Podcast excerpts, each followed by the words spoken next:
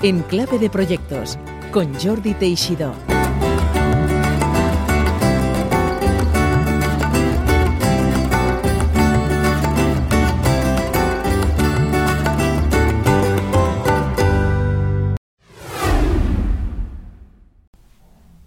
Hola, bienvenidas y bienvenidos una semana más a Enclave de Proyectos, donde traemos profesionales de todos los sectores para compartir su trayectoria, sus sueños, sus planes, en suma, sus proyectos de futuro.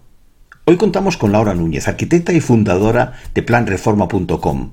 Ella nos cuenta cómo de arquitecta pasó a convertirse en una profesional de la tecnología, viendo, conectando eh, diferentes actores alrededor del mundo de las reformas y de la construcción en general. Sin más preámbulos, os dejamos con la entrevista con Laura Núñez. Espero que os guste. Bienvenida Laura aquí a Clave de Proyectos. Muchas gracias por estar con nosotros. Hola Jordi, muchas gracias a ti por acogerme. Pues empezamos como siempre con una semblanza, con tu trayectoria profesional. Eres arquitecta, eh, estudiaste arquitectura y luego he visto unos cuantos años trabajando en a ver, pregunto, ¿eh? ¿un despacho de arquitectos típico era tuyo? ¿Trabajabas como arquitecta? ¿Cómo? Hábleme un poco de tu experiencia inicial después de acabar la carrera. Bueno, yo durante los, dos o tres últimos años eh, durante la carrera ya estuve trabajando eh, con, un profesor de la universidad y, bueno, y eso me permitía a mí pues, pues ya tener una dinámica de, trabajo, ¿no? Siempre he sido así como bastante curiosa. Em, ya durante la carrera eh, y lo apunto para lo que vendrá luego, eh, ya montamos con un, amigo mío que era, que era informático una especie de, intentamos digitalizar eh, una cosa que se llama, no me acuerdo cómo se llama el libro, pero es un libro que es el traductor de la construcción, catalán-castellano, ¿no? que no, no, no, existía. Y hay muchos términos en la construcción que, por ejemplo, pues no, no aparecen en un diccionario común. que, y esto, bueno, en fin, esto es simplemente como para apuntar que la tecnología siempre me había llamado la atención, ¿no? Siempre te ha interesado. Sí, y siempre he pensado que todo se puede hacer un poco. Bueno, el caso es que cuando terminé la carrera, eh, estuve como un mes eh, de, reposo, digamos, y, pensando un poco qué iba a hacer, cómo iba a orientar mi carrera, y tomé la decisión de incorporarme al, al, al despacho eh, familiar, ¿vale? Y tomé la decisión porque eh, entrar en el despacho familiar me permitía pues empezar eh, mi carrera profesional, digamos, ya como pudiendo abarcar como muchos más temas que no si hubiera empezado pues por abajo, ¿no? Digamos. Con más libertad, con más libertad. Bueno, visitas de obra sobre todo, ¿no? Eh, normalmente cuando empiezas en un despacho, eh, pues empiezas por abajo que es delineación pura y dura, ¿no? Entonces, en, mi caso, pues tenía la oportunidad de no solo, ojo que también estuve delineando y tal, ¿eh? pero quiero decir, no solo haciendo proyectos, delineando proyectos, perdón, sino también diseñándolos y también pues yendo a la obra, ¿no? Con lo cual, pues es súper interesante y, claro, y la velocidad de aprendizaje pues es muchísimo más alta, ¿no? Porque, a ver, también las, em, los errores, ¿no? Digamos, se producen más rápido, pero bueno, también aprendes más, ¿no? Claro. Y, luego decides emprender, ¿no? Eh, correcto. y saltas directamente. Hubo un proceso, o sea, hubo los inicios de Plan Reforma, que, es la empresa que, fundé en 2012, vinieron de antes, en realidad. O sea, Plan Reforma nació como una digitalización de nuestro despacho. ¿Vale? Yo siempre he tenido ahí un poco el tema de digitalizar, ¿eh? Fíjate, ¿no? Que lo primero que hice es intentar digitalizar un diccionario y luego intenté digitalizar nuestro despacho, ¿no? Empezaba la crisis y una de las formas eh, de 2008 y una de las formas que veíamos era como, venga, va, pues oye, haz el, de, como de captar clientes, ¿no? Haz el, proyecto online, ¿no? Envía tu plano, te hacemos una primera propuesta y tal, ¿no? Y eso fueron los inicios de Plan Reforma. Em, a raíz de meterme en, todo el tema online, del que obviamente no tenía pues ni idea, em, pues, pues eh, fui eh, metiéndome y enterándome de cómo funcionaba esto de emprender, ¿no? Ayudas del gobierno, tal. Y, bueno, y al final pues ya empezamos, ya empecé pues con un plan de negocio y a estructurar más lo que, lo que luego ya sería plan reforma. ¿Qué, ¿Qué, es plan reforma? Porque yo me lo he mirado, pero claro, los que nos escuchan no lo sabrán. ¿En qué consiste? Bueno, ¿qué consistió tu idea y qué, y qué es? Bueno, eh, estaba yo estaba intentando hacer un poco de recorrido porque de lo que eh, empezó Plan Reforma a lo que es hoy, pues eh, empezó siendo un marketplace para poner en contacto gente que quiera hacer una obra con profesionales del sector de la construcción, ¿vale? Y ahora mismo es, es, mucho más global. Es un portal que digitaliza todo el proceso de planificar una obra, desde la puesta en mm. contacto hasta la gestión de los presupuestos. ¿Vale? A través del, del, profesional y al final hace de, es una plataforma tecnológica que hace de conectora entre el canal de distribución de una obra, ¿no? Es decir, desde el cliente final, los profesionales, em, los distribuidores de materiales y los fabricantes. O sea que es una especie, un, un, sitio tecnológico donde los diferentes actores. Correcto. Eh, pueden trabajar de forma digital en todo el proceso constructivo, exceptuando, por supuesto, de construir en sí, ¿no? Exacto, hasta ahí, hasta ahí ya podíamos llegar. Sí, porque todo es online, con lo cual, o sea, lo físico, digamos, eh, no, no entra ¿no? en lo nuestro. ¿Existe esto en el extranjero? ¿Existen eh, iniciativas similares en Estados Unidos? Aquello? a veces en emprendeduría se hace mucho eso. Se, Toma un modelo, tú tienes una idea, pero también dices, este modelo cómo ha ido en Estados Unidos o en Alemania, o llámale X. ¿Tú sabes si, esto, si hay eh, sistemas equivalentes fuera de, lo que es España?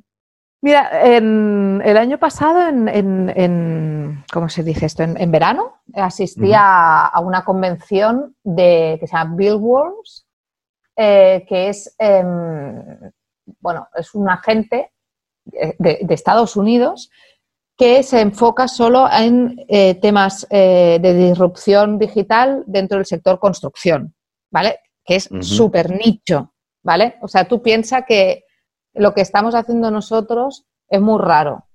Es muy raro porque el sector construcción está en offline que toda la inversión de, business angels o de fondos de capital riesgo y tal no le gusta demasiado este sector.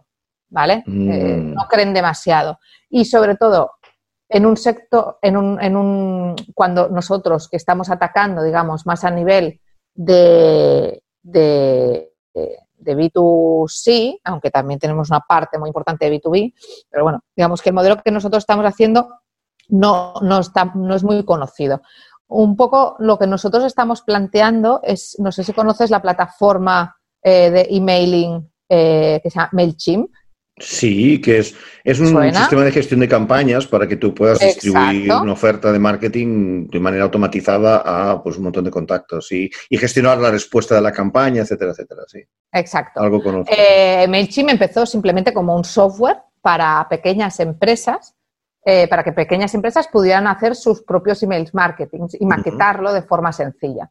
Esto es un poco lo, lo, que hacemos a través de nuestro software de presupuestos que se llama Estimar ¿vale? Es intentar acercar la tecnología a todos aquellos pequeños empresarios autónomos, los profesionales, ¿vale? Del sector construcción, que actualmente, pues los grandes softwares que hay en el mercado son demasiado para ellos, ¿vale? Y mm. está muy enfocado a que sea también una herramienta de ventas para poderle enviar al particular. Entonces, este enfoque no lo hemos visto. Y te puedo decir que no lo hemos visto de momento, eh, pues eso, porque en esa convención, eh, que son gente que venía de Estados Unidos, eh, pues les pareció una idea muy interesante, justamente por la parte de ese nicho de mercado. Digo nicho, cuando en realidad el 70% de los profesionales a los o sea, el, target, el, porcentaje de profesionales que nos dirigimos es el 70%. Es decir, el 70% de los profesionales actualmente utilizan Excel o Word para hacer sus presupuestos. Con lo cual, hablamos de nicho de mercado, pero en realidad es la parte del mercado más grande, ¿no? A donde nos mm. dirigimos. Pero sí que es verdad que es complicada. Es decir, eh, es un sector muy, muy atomizado, es muy offline y, bueno. Conservador, quizás también, conservador desde su punto de vista. Conservador, pero con muchas ganas. Con muchas ganas. O sea, yo lo que sí que estoy viendo, bueno, y ahora igual, igual estamos perdiendo un poco el hilo de. no, no importa, está muy bien. El proyecto, no Pero, pero yo lo que sí que estoy viendo, ¿no? Porque como te decía, somos un conector, entonces conectamos pues también al fabricante, ¿no? Al, al, distribuidor y tal, y al profesional.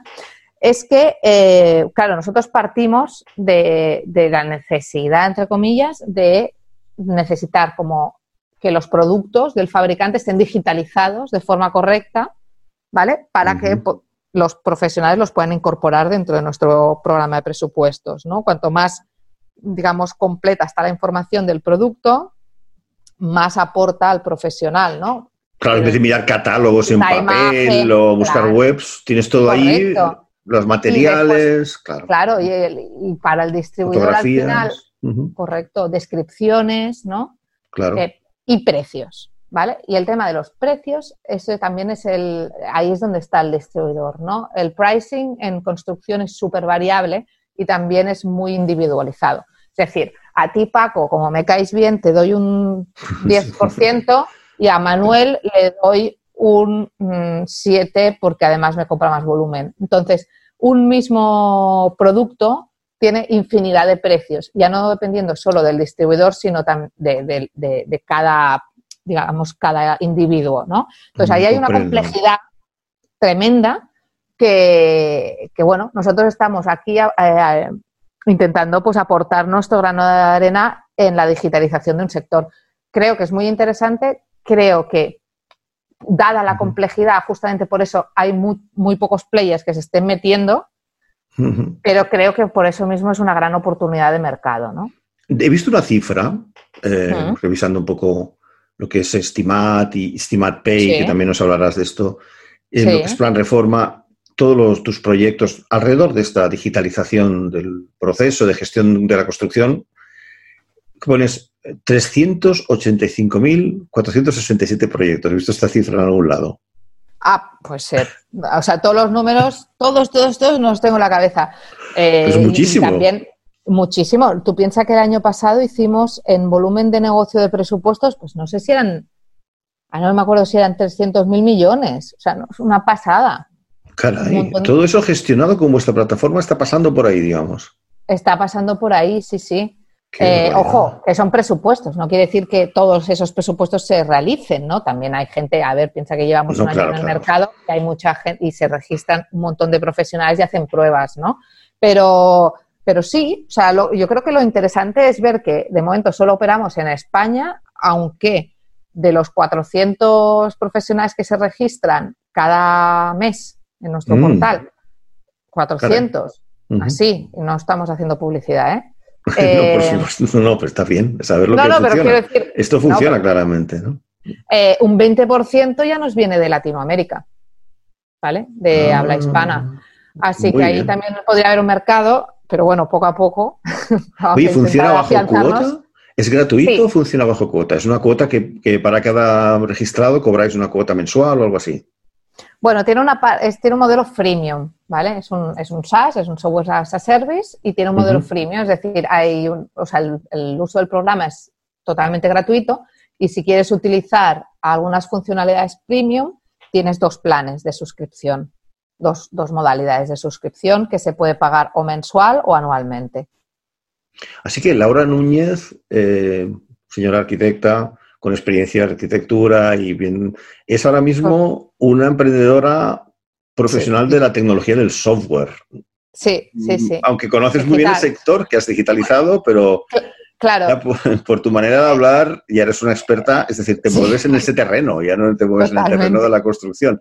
La construcción es un poco... No, eh, correcto, pero lo que me apasiona eh, lo que me apasiona justamente es eh, el poder mezclar las dos cosas. Es decir, yo no me siento alejada de mi sector. O sea, para mí sigue siendo.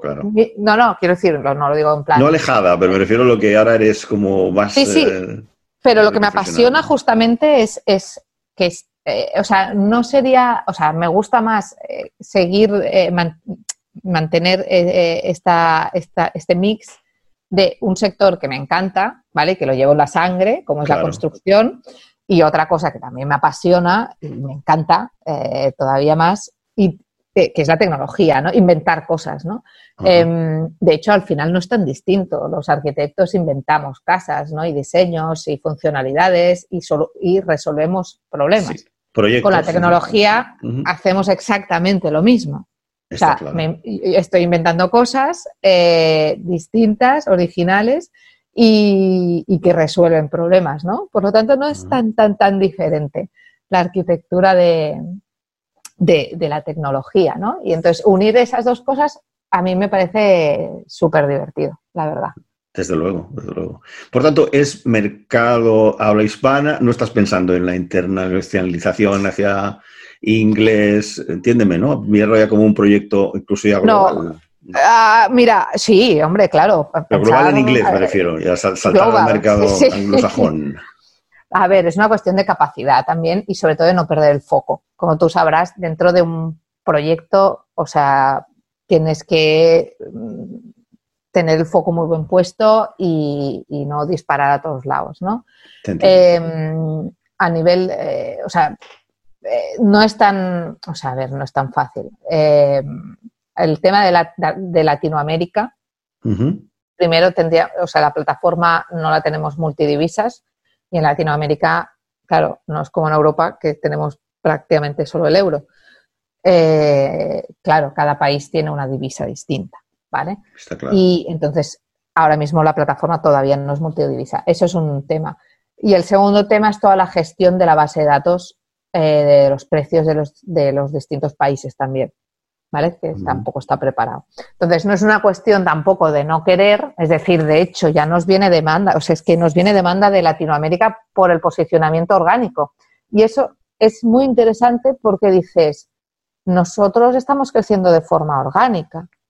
Y dices, hombre, pero si los profesionales eh, son tan poco digitales, ¿por qué se registran?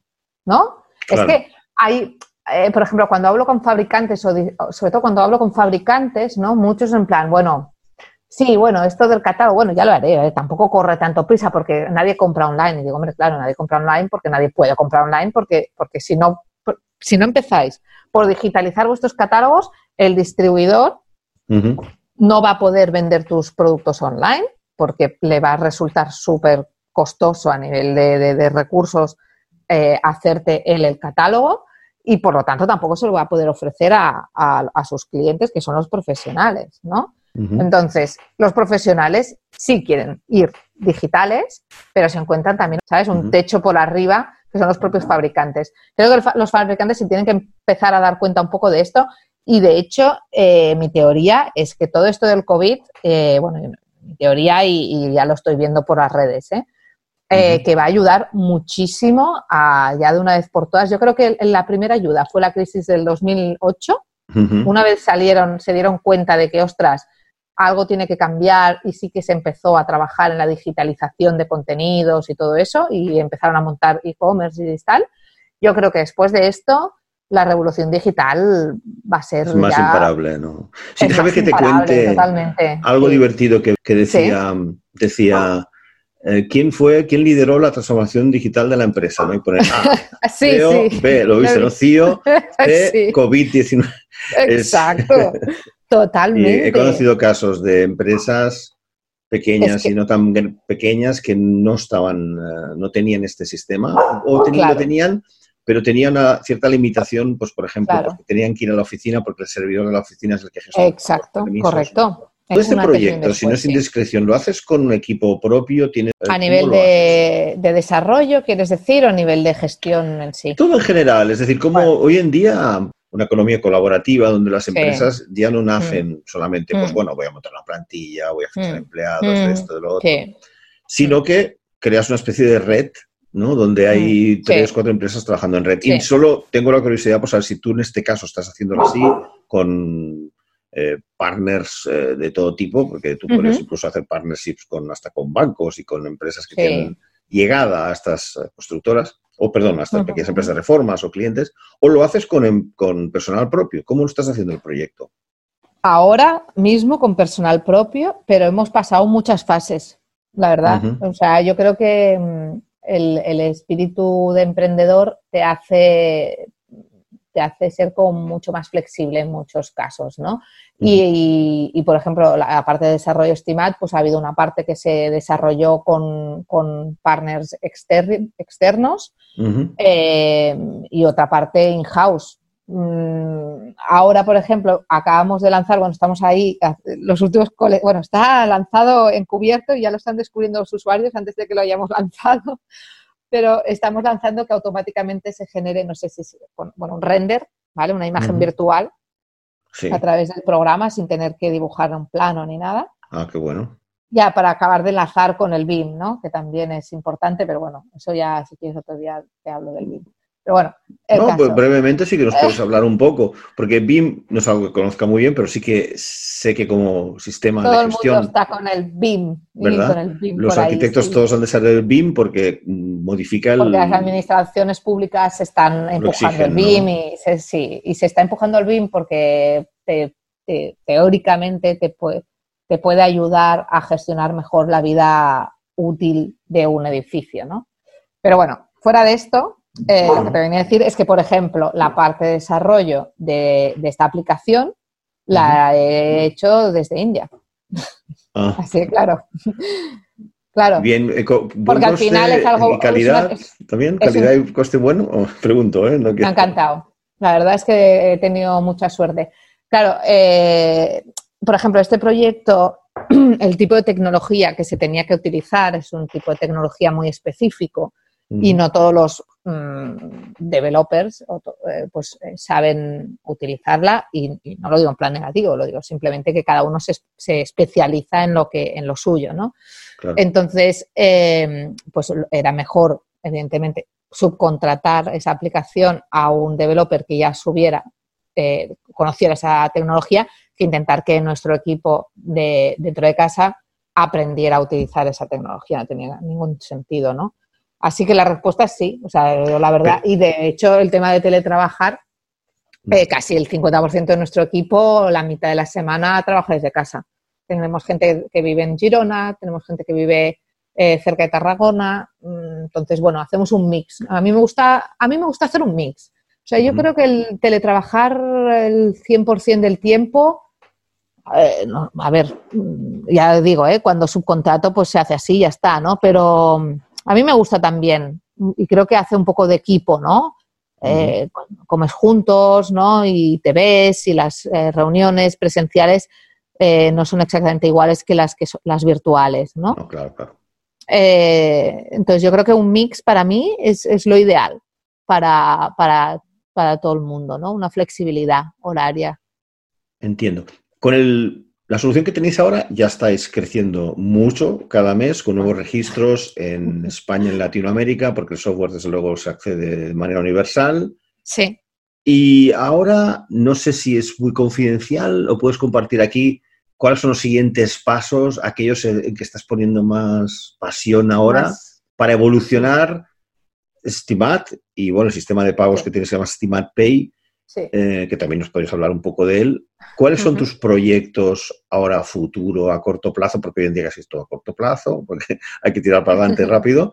¿Cuál es la evolución futura? ¿Cómo ves tu, proyecto? Ahora mismo es no perder el foco y ahora piensa que el, esta, eh, o sea, nosotros la parte del marketplace, pues eh, bueno, se va manteniendo y tal, pero la parte de Estimat eh, la gestión, este, este, este concepto como de, gestión de plataforma, de plataforma conectora, es lo que estamos potenciando más para, eh, digamos, llegar a, clientes B2B, ¿vale? Por lo tanto, nuestra estrategia está eh, en, por un lado, seguir el crecimiento B2C, que cuando hablo de B2C en este caso es a pequeño profesional, o sea, aunque sea una empresa, pero es como picking, ¿no? Entonces... O particulares también, ¿no? ¿Un particular también puede pedir su reforma aquí o no? Sí, sí, pero claro, no es nuestro cliente. O sea, el particular la solicitud la hace gratuita, ¿vale? El ah, software lo paga el profesional. Está claro. Pero como que son pequeños autónomos, lo asimilo a un B2C, ¿vale? En ah, relación a un B2B que sería pues una gran empresa, por ejemplo, Schneider Electric, que la verdad es que muy agradecidos con ellos porque llevan años apostando por nosotros y, también han, querido apostar cuando lanzamos Estimat, nuestro programa de presupuestos. Y ahora mismo, pues, bueno, estaba el lanzamiento para el 20 de abril, pero no sé si lo vamos a retrasar un poco, bueno, no sé pero ya está eh, hecho un generador de instalaciones eléctricas para toda su red de instaladores, ¿no? Y de instalaciones eléctricas y de domótica. Entonces, los profesionales podrán generar automáticamente los presupuestos y automáticamente se genera todo el carrito de la compra que se va a poder enlazar al, e-commerce que tiene Schneider Electric para que puedan hacer la compra o con, distribuidores que puedan eh, querer acogerse al plan. ¿no? Entonces, como te decía, esto es muy potente porque construcción cuesta, ¿no? Eh, comprar online, porque muchas veces necesitas el asesoramiento del comercial, de soluciones técnicas y cosas así, ¿no? Entonces nosotros lo que intentamos es ser ese facilitador y, poder ofrecer, digamos, nuestra plataforma em, a grandes empresas para que la puedan utilizar para tener una conexión más directa con sus clientes. Es decir, al final sería también un software as a service como modelo de negocio, pero de toda la plataforma. Claro, estas empresas habitualmente que tú distingues del, pequeño profesional que puede también alojar aquí sus servicios para poder llegar a mercado, normalmente te piden eh, adaptaciones, ¿no? Te van a pedir interfaces con sus sistemas, como tú has comentado con el e-commerce. Es decir, tu, tu, ¿Tu producto lo adaptas a estos clientes o cómo haces esto? ¿Lo desarrollas proyectos eh, específicos? No, eh, tenemos una plataforma que además ahora ya eh, puede ser bastante marca blanca. A ver, nunca va a poder ser el 100% marca blanca, pero sí se puede customizar. Mm, pero ya de forma escalable, es decir, sin tener que hacer desarrollos ad hoc que, no, que no nos interesan sí que hacemos, o sea, todos los desarrollos ad hoc que hacemos, por ejemplo, también tenemos un, el tema de la domótica, eh, la hemos eh, hecho con nuestro partner Schneider Electric, pero si por lo que fuera, que, yo no lo quiera, que estamos muy contentos con ellos, eh, pues se acabará la colaboración, todo ese desarrollo sigue, sigue manteniéndose, ¿no? Es decir, todos los desarrollos que intentamos hacer eh, al final también intentamos que sean parte de la plataforma, ¿no? Por tanto, la parte de clientes B2B corporativos, uno de los proyectos a que están en marcha, ¿alguna iniciativa más a futuro? ¿Algún aspecto innovador que quieras destacar que, no hayas, que no hayas comentado? Como tú dices, el foco ahora, ¿no? No, no me parece poco, ¿eh? No para nada. ¿Te parece, poco? No, para nada, A ver, eh, eh, no, no, no. Es que, a ver, piensa que solo, o sea, este concepto que te, que te acabo de contar eh, tiene mucha tela, ¿no? Eh, pues estamos también colaborando con, bases de datos de, para que justamente conectan, pues bueno, eh, al distribuidor, ¿no? Bueno, con, los fabricantes y tal. Bueno, a ver, es que hay tanta chicha ahí que, eso ya es el, futuro ya de por sí, ¿no? Es que la conectividad es que no existe actualmente. Entonces, em, es un proyecto que en realidad ya es bastante ambicioso como concepto, ¿no? y va a llevar tiempo, va a llevar tiempo. Y va a llevar tu, tu, proyecto es indiscutiblemente de éxito porque ya has comentado las cifras y, los clientes con los que te estás moviendo. Me gustaría, si puedes decir cuál ha sido la razón principal del éxito que has tenido y alguna cosa que hayas hecho mal, ¿eh? siempre para contrastar aquello. Pero bueno, alguna cosa, o sea, no, no. La principal, que, la principal que has hecho mal. Es ¿Qué que No sé. Es que no. Mira, en, las cosas que he hecho mal, yo creo que eh, hay una, una lista tan larga de cosas que no sé ni por dónde empezar. Caray. O sea, claro, o sea, tú piensas que, que, empecé sin tener ni idea de nada, pues es que, vamos, es que la lista es infinita.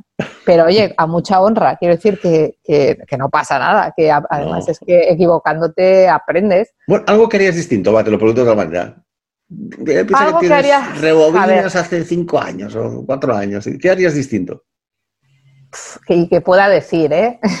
claro, hay algunas cosas que son, claro, claro, hay algunas cosas que sí que hubiera hecho distintas, pero que igual no puedo comentar. bueno, pues vamos a la parte positiva. Entonces, ¿cuál es para ti una clave, un, consejo que das a los que quieran emprender, especialmente que tengan más tu perfil, arquitectos, que muchos, como tú sabes, ya son pequeños empresarios con sus despachos más o menos grandes y, hmm. muchos hoy en día buscan la emprendeduría también, eh, quizás no tan vocacionalmente como tú, que parece que lo llevas ya escrito, pero como una salida profesional real de arquitectos y no arquitectos. ¿Qué consejo podemos dar de alguien que lo, que lo está haciendo bien como tú? Bueno, primero, no, yo no considero que lo esté haciendo bien, yo lo hago lo, mejor que puedo, ¿vale? Eh, así de claro, o sea, tampoco somos una empresa, a ver, somos una empresa que siempre pasa muchas dificultades, ¿eh? Pero sí que es verdad que somos una empresa que, oye, con la voluntad de, aportar algo a un sector que lo necesita, ¿no? Yo no sé, yo como consejo diría no tener miedo, tú. Creo que el, el gran problema de la gente para cualquier cosa en la vida es el, es el miedo. Es que tengo miedo de decir, es que tengo miedo de hacer, es que y si. Entonces, creo que si te quitas el miedo, es que te digo de que te, quitas el miedo, yo qué sé, mi madre, que es interiorista, eh, con el programa del el AutoCAD, ¿vale? Me acuerdo al principio ah, enséñame, no, es que tengo miedo de equivocarme, digo, nada mamá, no tengas miedo, tú prueba, ¿vale? Pues esto es un poco lo mismo, ¿no? O sea, yo veo muchos miedos en general y creo que es el gran problema, porque yo creo que los arquitectos, lo que te decía antes, estamos, o sea, ya nos han configurado para resolver problemas y tenemos mucha capacidad. El arquitecto, el, principal problema que tiene, y yo creo que, mm, y esto lo he dicho ya más de una ocasión, pero eh, desde, desde aquí hago un llamamiento a las universidades para que por favor empiecen a poner ya eh, asignaturas troncales de, gestión de empresas, o sea, empresa o mini empresa o lo que sea. O sea, es que salimos de la facultad que no sabemos ni lo que es un balance, mm. eh, ni un PIG, ni cómo van los impuestos. Es que no sé, un poco de economía. O sea, yo no estoy hablando de que tengas que ser un, que tengas que estudiar ADE, pero es que al menos saber algo ¿no? Eh, porque, vamos, ni idea. No, está claro el consejo. Formación empresarial y quitarse un poco el miedo, que es un tema cultural, es un tema cultural. Total, total, total, total. Pero en todo, ¿eh? Esto del miedo pasa en todo, en las relaciones personales también. O sea, yo creo que si te quitas el miedo, tienes la capacidad, los arquitectos tienen mucha capacidad, de, son grandes inventores y, son gente pues muy capaz. Eh, pues si tienes ganas de hacerlo, hazlo y aterrízalo. Pues tú lo estás, aterrizando, Laura. Ah, yo sí. claro que sí. La verdad es que soy de... Cientos de registros al mes, por favor. Muy bien, Laura, pues oye, agradecidísimos de estar, que has estado contándonos un poco de la trayectoria y dándonos buenos consejos de emprendeduría muy ligada a tu, a tu profesión de, de arquitecta, de arquitecta tecnóloga y mucha suerte y todos los éxitos. Te deseamos aquí en Clave de Proyectos. Muchísimas gracias, Jordi. Un saludo. Y hasta aquí la entrevista con Laura Núñez, arquitecta y fundadora de planreforma.com. Espero que os haya interesado. Soy Jordi Teixidó y te espero la semana que viene con un nuevo invitado aquí, en Clave de Proyectos. Hasta pronto.